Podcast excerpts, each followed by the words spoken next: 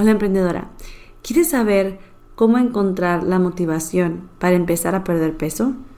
¿Quieres descubrir cómo eliminar las principales creencias limitantes sobre perder peso? ¿Quieres también que te derribe los principales mitos sobre alimentación?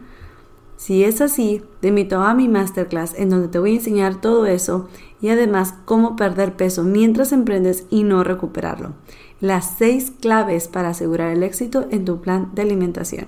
Así que no lo olvides, este sábado 17 de octubre, totalmente gratuito y totalmente en vivo. Así que ahí nos vemos, solamente tienes que ir a doctorasochi.com diagonal masterclass y ahí tienes todos los detalles. Hasta pronto.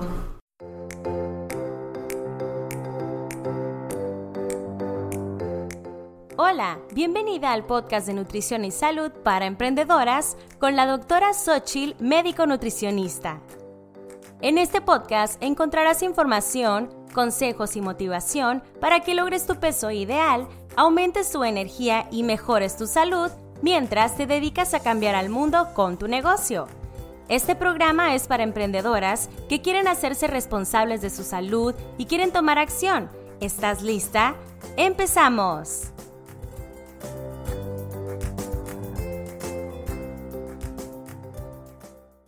Hola, hola, bienvenida a este episodio número 32 de Nutrición y Salud para Emprendedoras. Yo soy la doctora Sochi, soy médico nutricionista para emprendedoras y en el día de hoy te voy a hablar sobre mitos de nutrición. Cinco, para ser exacta, y cómo los vamos a convertir en un mito, lo vamos a convertir en realidad, ¿ok? Como darle esa vuelta para que te quedes con la verdad y no con el mito, para transformarlo. Y te quiero contar que, bueno, mitos en la vida hay muchos. Yo me acuerdo de cuando era chiquita me decían, no te comas el chicle porque se te va a quedar pegado en la panza. No te comas las semillas de la sandía o de las frutas porque te va a crecer una plantita dentro. Así, muchos. No, no sé, no hagas viscos porque te vas a quedar con los ojos chuecos. Muchos, muchos mitos. No te, otro me acuerdo ahorita. No te trenes los dedos porque se te van a hacer los dedos chuecos. Ok, todos esos que te dije, demostrado. Así, ciencia, son mitos. Entonces, así como esos mitos han, cambiado a través de los años, pues la verdad es que muchos han tenido algún como alguna idea inicial. Igual en la nutrición, muchos mitos han tenido como una base real o una base en la que se todo el mundo empezó y empezó a hacer ese mito. A través de los años, la información sobre nutrición y salud ha ido cambiando. Se han descubierto nuevas respuestas a diferentes incógnitas, inclusive muchas de las verdades que en un tiempo se creían se han vuelto a estudiar y se han tenido resultados distintos. Algo prudente que debemos hacer es no pretender que la ciencia nunca se equivoque, sobre todo porque es una ciencia que involucra humanos, donde existe mucha diversidad, y en realidad no sé si mucha y diversidad es como un pleonasmo, pero donde existe una gran diversidad de raza, de costumbres, de estilos de vida, etcétera, un gran etcétera. Además que realizar estudios científicos en humanos para obtener ciertas respuestas científicas y basadas en, en la ciencia no es más importante que proteger la dignidad de los mismos. Así que por cuestiones de éticas de ética, perdón, muchos, muchos estudios no se llevan a cabo. Afortunadamente hay mucha claridad en aspectos de nutrición y muchos de ellos se han obtenido en estudios en animales y algunos otros sí se han podido hacer en humanos, pero como te digo, se han, han pasado por un proceso de evaluación ética y, y se han sido aprobados que no, no son ofensivos para la dignidad humana, etc. Pero no todos se pueden llevar a cabo.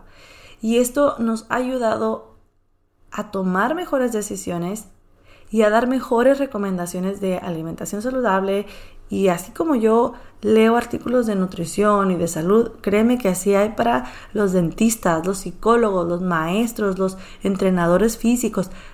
Afortunadamente hay un gran campo de científicos que se han puesto a estudiar diversos aspectos que los ponen en práctica o los ponen a prueba más bien y obtienen resultados que dan así cambios impresionantes en las recomendaciones que damos. Sin embargo, a pesar de la nueva información que ya se ha descubierto, muchos mitos siguen ahí circulando en las redes, inclusive muchos especialistas en nutrición que probablemente hace años terminaron la carrera o médicos que hace años también terminaron la carrera no se han seguido informando y no han logrado dar ese cambio de mentalidad o de conocimiento y siguen dando esas recomendaciones. Estoy segura así el 100% que ninguno tiene realmente la intención de dañar a nadie, o sea, no es una cuestión de te voy a decir esto que pienso, este, esta, esta verdad que en realidad es un mito porque quiero que fracases en tu pérdida de peso, ¿no? O sea, realmente estas personas, estos profesionales, esos profesionistas de nutrición o alguna otra profesión de la salud, realmente creen en esa, en esa verdad para ellos, ¿no? Pero como profesionales de la salud tenemos esa obligación y responsabilidad de estar en constante formación para conocer los nuevos descubrimientos y poner en duda todo, todo lo que sabemos. Y en este episodio te voy a hablar sobre los cinco mitos como los más comunes y de verdad que fue difícil escoger como los más comunes, no, no hay como un top 10 de mitos, no hay ningún lugar donde digan estos son los mitos avalados por la OMS, que son los más comunes. O sea, no existe eso, pero sí te voy a hablar sobre los cinco que yo más comúnmente he escuchado y cómo podemos transformarlos en una realidad para que tengas una mayor claridad a la hora de tomar decisiones. ¿Estamos? Voy a empezar ya de lleno con el mito número uno. Comer a cada rato, si no, va a disminuir tu metabolismo. Cuando empecé hace ya más de 10 años a empezar a cuidar mi peso, que me di cuenta que debía de hacer algún cambio, era muy común escuchar esta afirmación, muy común, la idea de que existe un gen ahorrador que hace que nuestro cuerpo guarde de forma rápida la grasa. Si duramos un tiempo sin comer, había sido una de las razones principales que daban eh, razón o fuerza a este mito. Sin embargo, ya se conoce que en realidad lo que importa son las calorías totales, no en cuántas veces comes. Y que además se ha demostrado también que el ayuno puede ser beneficioso para la pérdida de peso y la salud en general. Por lo tanto, este mito, ¿cómo lo podemos transformar en una realidad? No importa si comes tres, cuatro o seis veces al día. Lo que importa es la suma total de calorías que ingieres. Estas deben ser menor a la que tu cuerpo quema y además tienen que ser calorías de calidad. Y otro punto extra, hacer ayuno intermitente te puede ayudar a bajar de peso y tener muchos beneficios para tu salud. Te recomiendo escuchar el episodio número 9 de este podcast, en donde hablo más sobre el ayuno intermitente, cómo hacerlo, cuáles son los beneficios, cuáles son los tipos, algunas recomendaciones, etc. Los voy a dejar en las notas del programa. Puedes ir a doctorasochil.com diagonal 32 y ahí va a estar el link a ese episodio. Lo puedes buscar en tu reproductor de podcast. Entonces, en realidad, esto de que si no comes a cada rato vas a aumentar de peso, no, no, no, no, no. Y sabes que esto también se aplica a al desayuno. Es que si no comes las primeras dos horas de que te levantas, tu metabolismo va a estar lento. No, no, no y no. De nuevo, si tú dices, es que como la doctora Xochitl dijo que no tiene que comer tantas veces y solamente como dos veces, pero en esas dos ocasiones comes tantas calorías y tanto alimento poco saludable que hace que el total de las calorías sea mayor a las que necesitas ingerir para quemar grasa, entonces no vas a bajar de peso. ¿Sí? A lo que me refiero es, tú adapta a tu estilo de vida, a lo que tú quieres hacer de forma diaria en cuanto a alimentación, cuántas veces quieres comer. Si tú dices, ¿sabes qué? Yo quiero hacer ayuno intermitente y nomás comer en mi ventana de alimentación dos veces al día, alimentos saludables, que las calorías sean menores a las que quemo para poder seguir bajando de peso o igual a las que quemo para mantenerme en mi peso entonces lo puedes hacer. Pero si dices, ¿sabes qué? No, yo he sentido que me siento más cómoda si estoy comiendo más seguido, controlo mejor mi hambre, entonces come cuatro veces o cinco veces al día, pero porciones más pequeñas y que el total de esas calorías te den la suma que tú necesitas para cumplir tus objetivos. ¿Sí me explico? Entonces tú decides en base a esta realidad que es de no importa cuántas veces comas, tú escógelas, ¿de acuerdo? De acuerdo a tu estilo de vida. Vamos al mito número 2. Las grasas engordan. En múltiples ocasiones cuando le pregunto a alguien, oye, ¿cómo es tu alimentación? Comienzan diciendo que su alimentación es muy buena porque cocinan sin grasa, comen sin nada de grasa, todo es light, todo es fat free. Y también pueden decir que es que eh, he tenido problemas para perder peso. ¿Cómo, puede ser posible que, que esté subiendo de peso si no como nada de grasa? Y es entendido, ya que hace 30 años las recomendaciones de las instituciones de salud era que debíamos de comer con menor grasas para evitar enfermedades cardiovasculares porque hace muchos años se vio que las placas de ateroma, de grasa que se atoran en el corazón, pues si tiene grasa es porque come grasa. Y no es así, ya se ha visto que no es directamente por las grasas, sino por los carbohidratos y los azúcares en exceso que comía la población en la que se estaban estudiando. Entonces, se han visto mejores resultados en la pérdida de peso cuando se consumen más grasas. Inclusive, debido a estas recomendaciones, el consumo de azúcares y carbohidratos aumentaron tanto desde 1975, el número de casos de obesidad se han triplicado. O sea, según los datos de la Organización Mundial de la Salud, en 2016, más de 1.9 billones de adultos de 18 años en adelante tienen sobrepeso y obesidad y se dividen en 39% tienen sobrepeso y 13% respectivamente de obesidad. Entonces, el que hayan quitado la grasa realmente no ha hecho que las personas ni bajen de peso, ni que los números de obesidad y sobrepeso aumenten, ni han evitado que disminuyan los infartos al corazón, porque esta es una de las causas, causas principales de muerte. Y se ha descubierto, por el contrario, que lo vamos a convertir ahora sí en la realidad, que comer grasas te ayuda a tener mejores niveles de azúcar y de insulina porque, ojo, no tienen azúcar, no elevan el azúcar, por lo tanto no elevan la insulina. Hay que recordar un poquito, la insulina es una hormona que guarda grasa, que automáticamente si nuestro cuerpo, bueno, si ya no lo está utilizando, va a guardar esa grasa. Entonces, o el azúcar en forma de grasa, pero en este caso la grasa no sube la insulina. También te aumentan la saciedad, te dan energía y por eso son saludables, son necesarias en nuestra alimentación. Al final de cuentas tienen calorías, exceso, o sea, tienen más calorías que por gramo de porción que los carbohidratos y las proteínas, pero no te estoy hablando que todo sea frito y que comas grasa todo el día y en exageradas cantidades, no te digo, incluyelas en tu alimentación. Y también obviamente te, te recomiendo que procures consumir grasas saludables. Las grasas depende del tipo de grasa también. Las grasas saludables como nueces, semillas, el aguacate o aceite de aguacate, aceite de coco, aceite de oliva y los alimentos de origen animal, o sea, la grasa misma que tiene el pollo, la misma grasa que tiene la carne.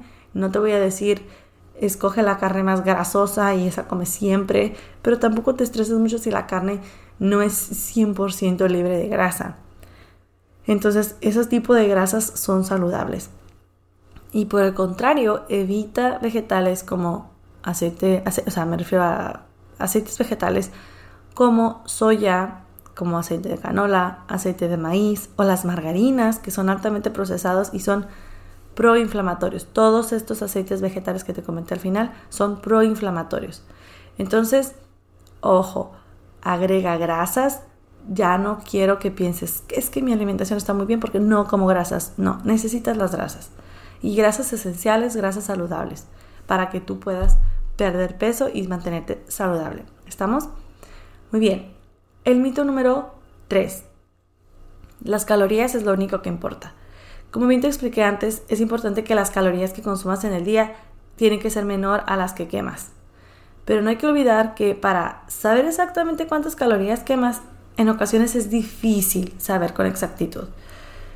Mm, por ejemplo, una forma de estimar las calorías que quemas es por tu peso, tu edad, tu sexo y tu estatura. Pero ojo, no es lo mismo, o sea, dos personas que pesen lo mismo, que tengan la misma edad y que sean mujeres, el metabolismo no es el mismo. En otros episodios ya te he hablado del metabolismo y ahí te explicaba cómo el metabolismo depende de muchas cosas, o sea, como te dije, de estas, de la edad, del peso y todo, pero también de la cantidad de músculo que tengas en tu cuerpo, de la genética, de la actividad física, del estado de salud. Entonces, en realidad decir, ah, es que yo quemo, por el calculito que me hizo la aplicación, quemo 1400 calorías, es difícil que sean exactamente esas 1400. Pueden ser más, pueden ser menos.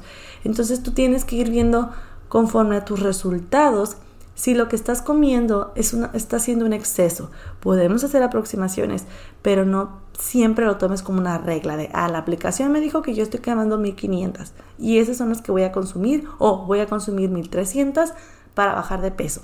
Entonces, no lo tomes como a rajatabla, porque además, aparte de eso, lo que importa es la calidad de las calorías. O sea, realmente no todas las calorías de la misma, o sea, de diferentes fuentes van a tener el mismo efecto en tu metabolismo.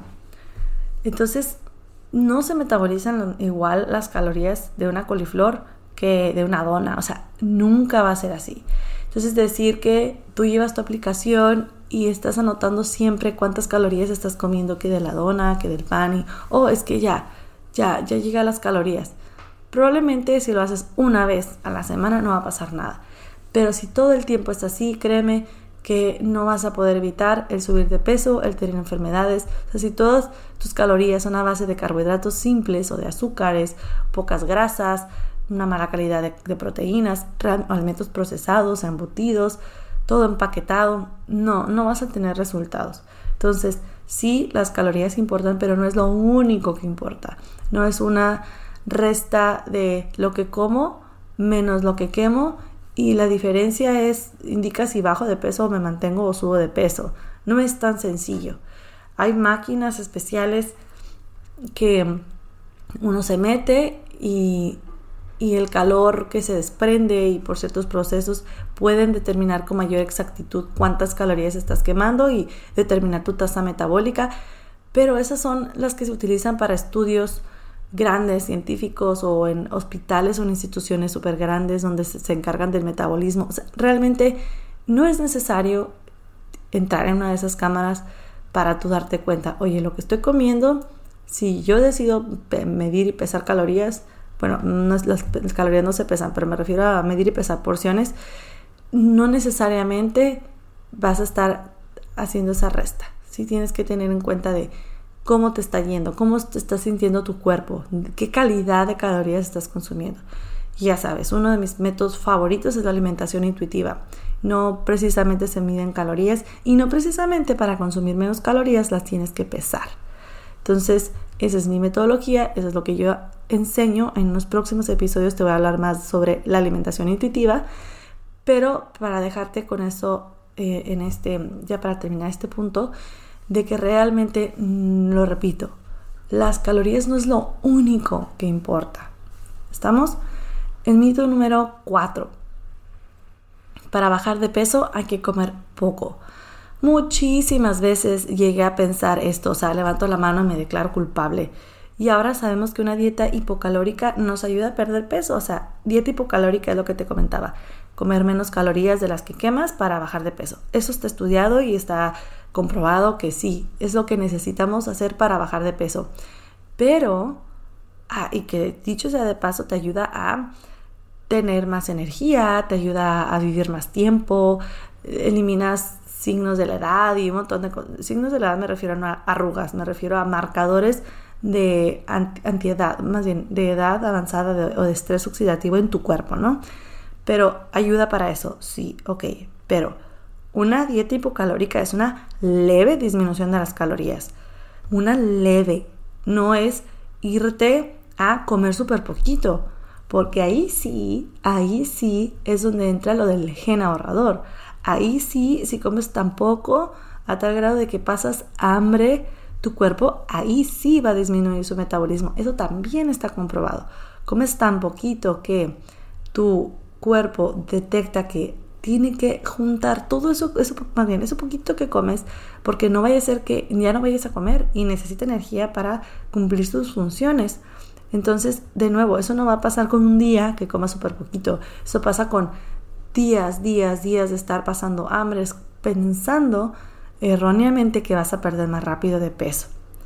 Entonces, esto no se debe de confundir con comer poco.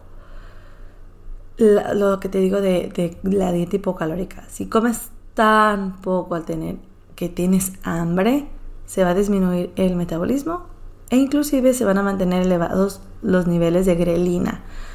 Eh, la grelina es la hormona del hambre, la hormona que te dice, hey, come, le manda una señal al cerebro y le dice, hey, por ejemplo, a mi cuerpo le dice, hey, Xochitl está comiendo muy poquito, ya, que coma. Entonces, cuando pasan estos periodos tantos de hambre, tan seguido, la grelina está a tope, o sea, mandando señal y señal y señal al cerebro. Y esto es lo que eventualmente hace que rompas la dieta. Por eso es súper importante. Ahora, la realidad Vamos a convertir este mito en una realidad. La realidad es que tú debes de comer lo que tu cuerpo necesita. Disminuye las calorías, pero sin llegar a los extremos. Nunca pases hambre. Y si no vas a estar midiendo calorías, como es el método que yo utilizo, entonces escucha tu cuerpo.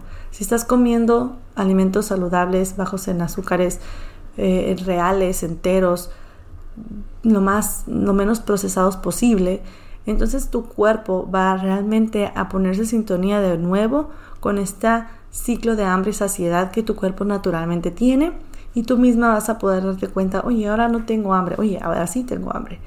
Obviamente si tienes ahí un desbalance hormonal y un desajuste, tu cuerpo te va a decir que tiene hambre todo el día y no por eso es una hambre real. O si tú tienes relacionada la comida con emociones como el enojo, como el estrés, la tristeza, la ansiedad, tampoco va a ser un hambre real. Pero si tú tienes muy en claro este sistema de hambre y saciedad, lo tienes súper clarito, entonces tú misma vas a poder decir, mi cuerpo necesita estas calorías, que no vas a estarlas midiendo pues, pero tu cuerpo va a saber, necesito esta más comida, no, ya no necesito comida. Es la realidad del mito 4. Ya por último, el último mito los carbohidratos son malos. Los carbohidratos, para hacer una recapitulación rapidísima, son un macronutriente que va a incluir azúcares, fibras y almidones. ¿sí? Los azúcares mm, podemos encontrarlos solos como los monosacáridos, es decir, moléculas simples de azúcar, los disacáridos, es decir, dos azúcares juntitas, o los trisacáridos o polisacáridos. Un ejemplo de disacárido es la lactosa. La lactosa tiene dos azúcares pegaditas, que una es la galactosa y otra es la glucosa. Estas dos pegaditas forman la lactosa, la que encuentras en la leche, en los productos lácteos. Las fibras. Las fibras son todas estas eh, estructuras de carbohidratos que están dispuestos en cierta forma, es decir, tiene una estructura tan única y unos enlaces tan únicos que tu cuerpo no los puede digerir. Tu cuerpo, o sea, nuestro cuerpo, el cuerpo humano, pues las fibras de las verduras, por ejemplo, no las puede digerir.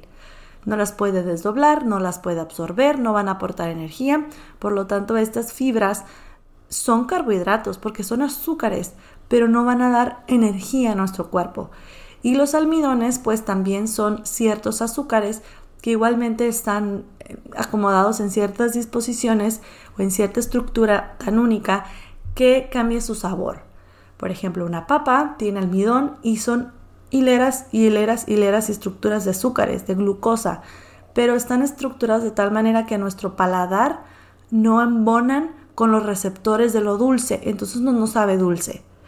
Por lo tanto, no va a tener la misma respuesta metabólica en nuestro organismo los carbohidratos que son mieles, azúcares, arroz, papa, panes, pastas, frijoles, vegetales, no van a tener la misma.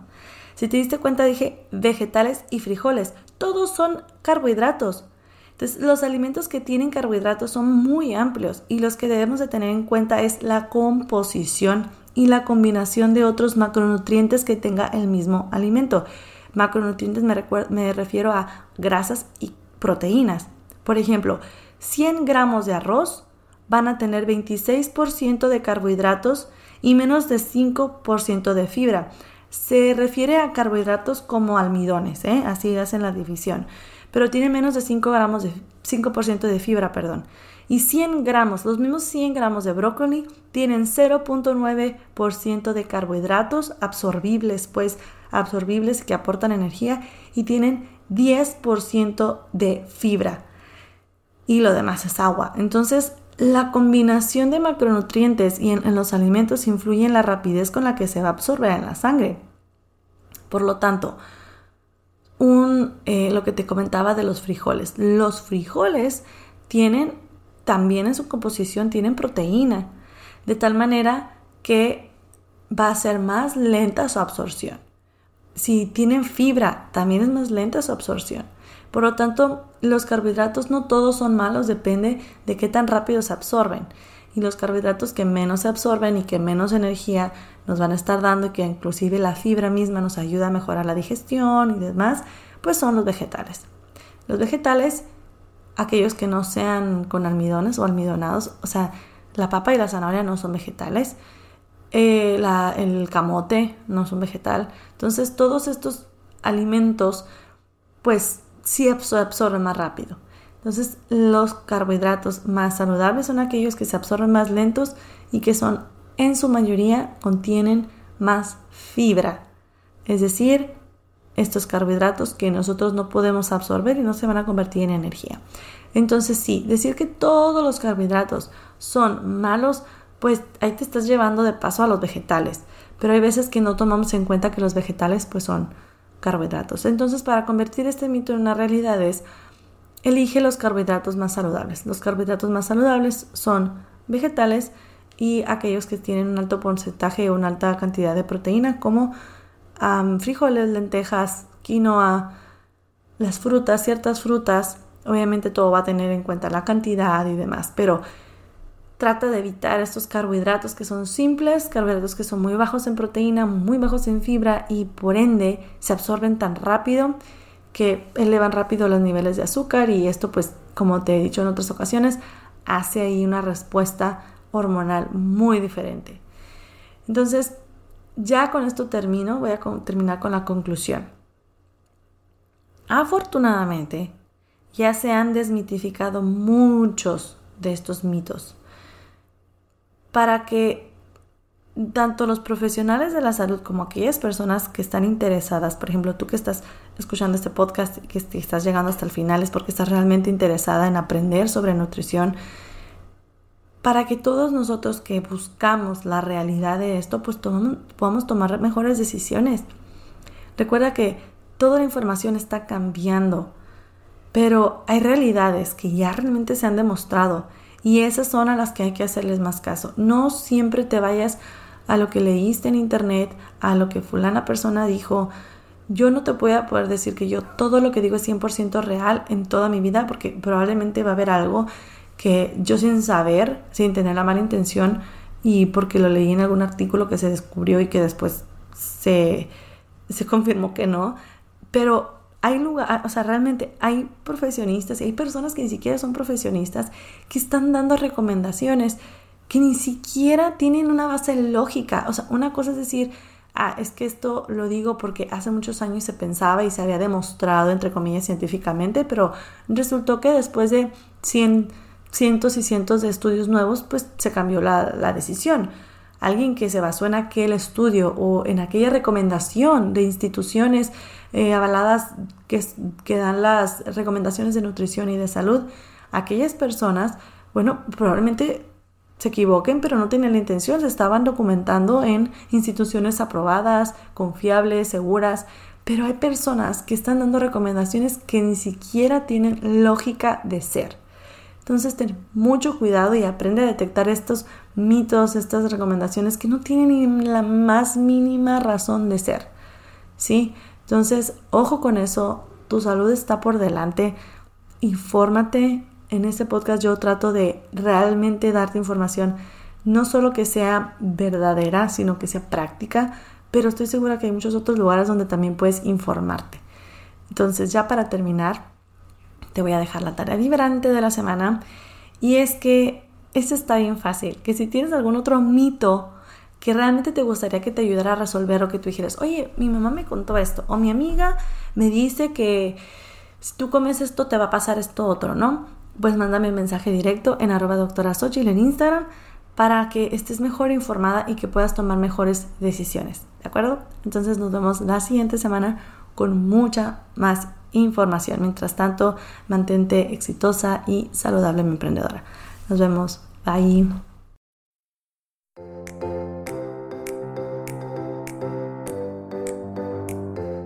Esto ha sido todo por hoy en Nutrición y Salud para Emprendedoras. Tienes más información en doctorasochil.com. Muchas gracias por ser parte de este podcast, dejar tu reseña y compartirlo. Nos vemos el siguiente episodio.